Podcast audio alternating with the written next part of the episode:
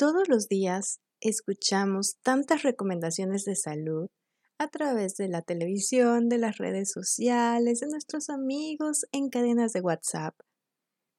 Vemos, oímos y leemos sobre el consumo de alimentos ultraprocesados y sus peligros. De hecho, yo les hablé de esto en el capítulo 2. Estamos rodeados por doquier de ultraprocesados y es que tú ni te enteras, porque están hasta en la sopa, literal. Y no en la maruchan, sino en la sopa de fideo que la abuelita preparó este domingo.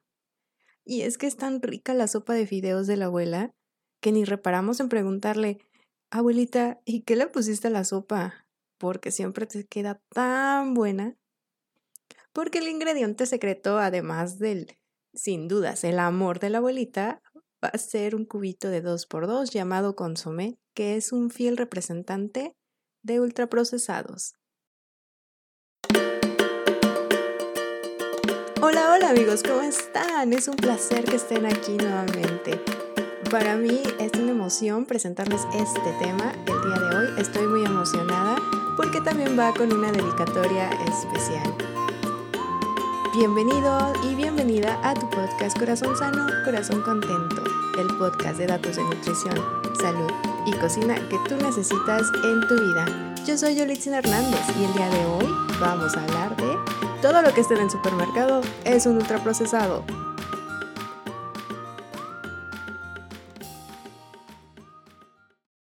Bueno, y es que me van a decir, ¿qué tanto daño puede hacerme un cubito? Y es que tienen razón, un cubito que pesa alrededor de 7 gramos y que realmente contiene tan poca cantidad de sodio que no rebasa la cantidad recomendada al día. Pero, ¿y si son dos cubitos el día de hoy? Y si contamos los dos cubos de la salsa de chilaquiles de la mañana, y si contamos los cacahuates de ayer, y si posiblemente consumimos un sándwich de pan de caja de la marca del osito con mayonesa y quizás salchicha o jamón, todo esto cuenta. Todos estos pequeños pasos y estos pequeños ingredientes que utilizamos para preparar un platillo cuentan. Pero vamos por pasos, ¿ok?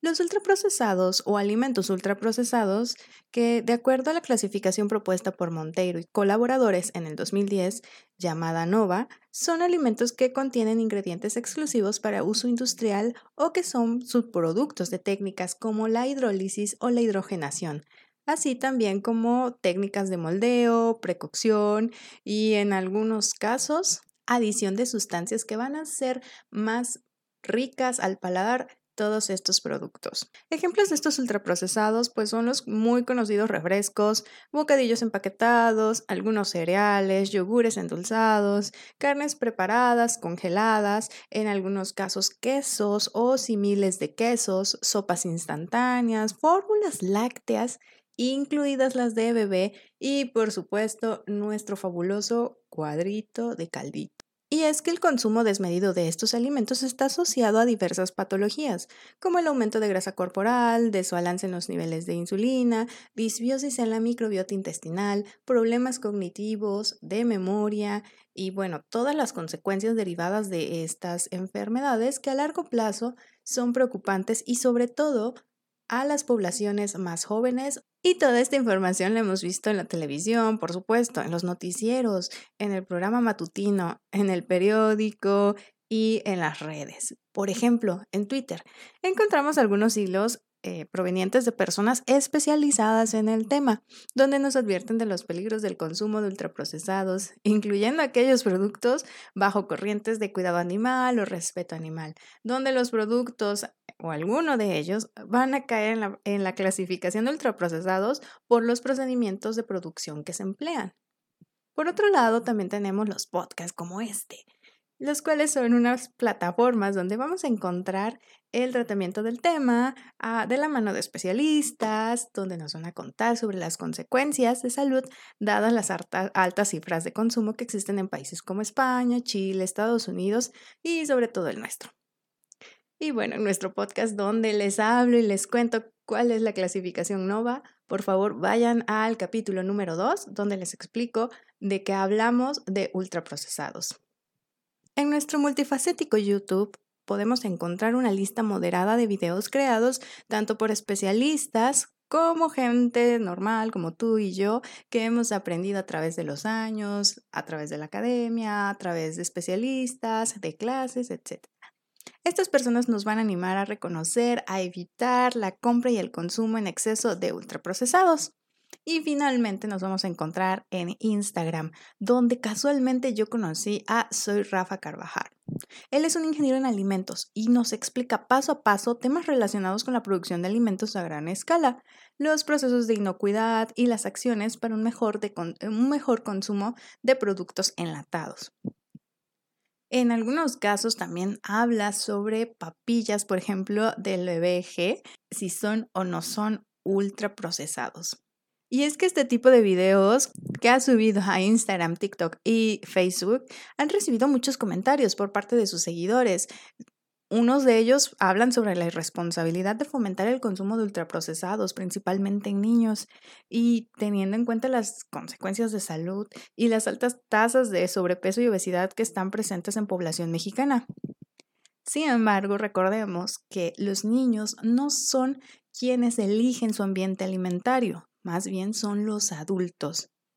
Entonces, este tipo de comentarios contrastan con aquellos donde lo apoyan por la forma tan fácil de explicar qué son los ultraprocesados, cómo se hacen y sobre todo nos ayuda Rafa a definir cuáles son ultraprocesados y cuáles son alimentos procesados, aquellos que no van a tener químicos.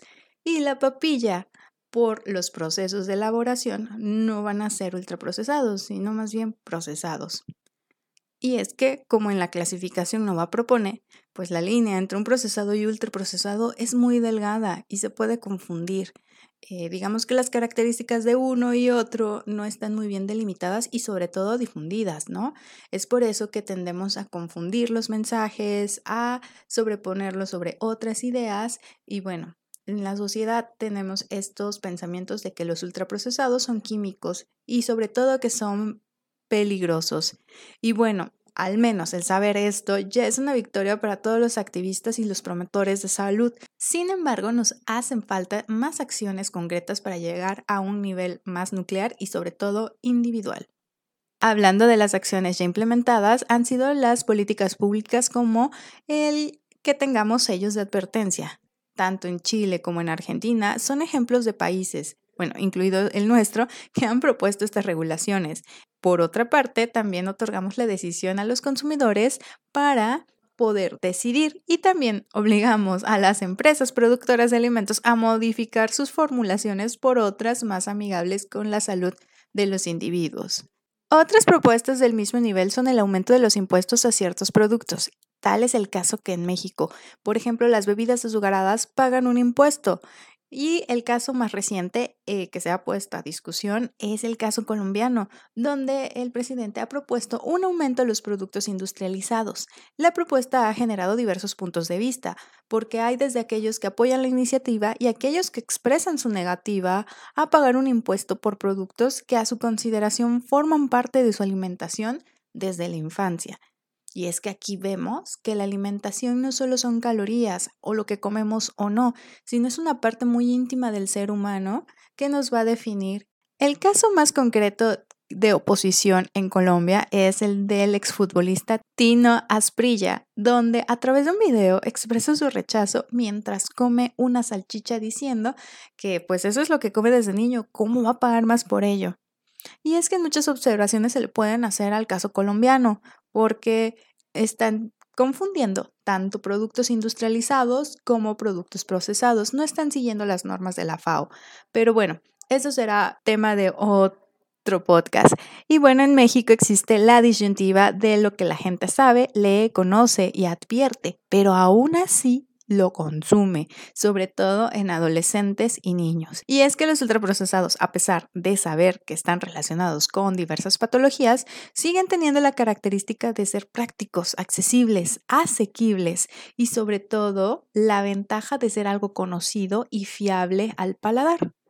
Es por lo cual que cuando Abue hace su sopita de fideos siempre le sale igualita. Los ultraprocesados, la verdad, son un aliado para las mujeres que además del trabajo de ocho horas, tienen a su cuidado a sus niños, atienden la casa, la comida, que no falte nada, que esté limpia la ropa, etc. Y los ultraprocesados permiten acortar el tiempo de cocción de algunos alimentos. Pero entonces aquí llegamos a una pregunta. ¿Vale la pena arriesgar nuestra salud, nuestra integridad al hacer uso de ultraprocesados como ingredientes culinarios? También me gustaría saber, ¿tú qué sabes de los ultraprocesados? ¿Cuándo los comes? ¿Cuáles prefieres? Si ya no los comes, ¿o cuál es tu punto de vista sobre este tema del cual ya hemos hablado? Activaré la aplicación para que me dejes una nota de voz y lo podamos analizar y lo podamos escuchar y compartir en un próximo capítulo. Por lo tanto, les recomiendo que sigan tomando agüita, coman vegetales, coman a sus horas y disfruten de la vida. Hasta aquí el podcast del día de hoy. Si tienen algún comentario, les dejo mis redes en la descripción y nos escuchamos en el próximo capítulo.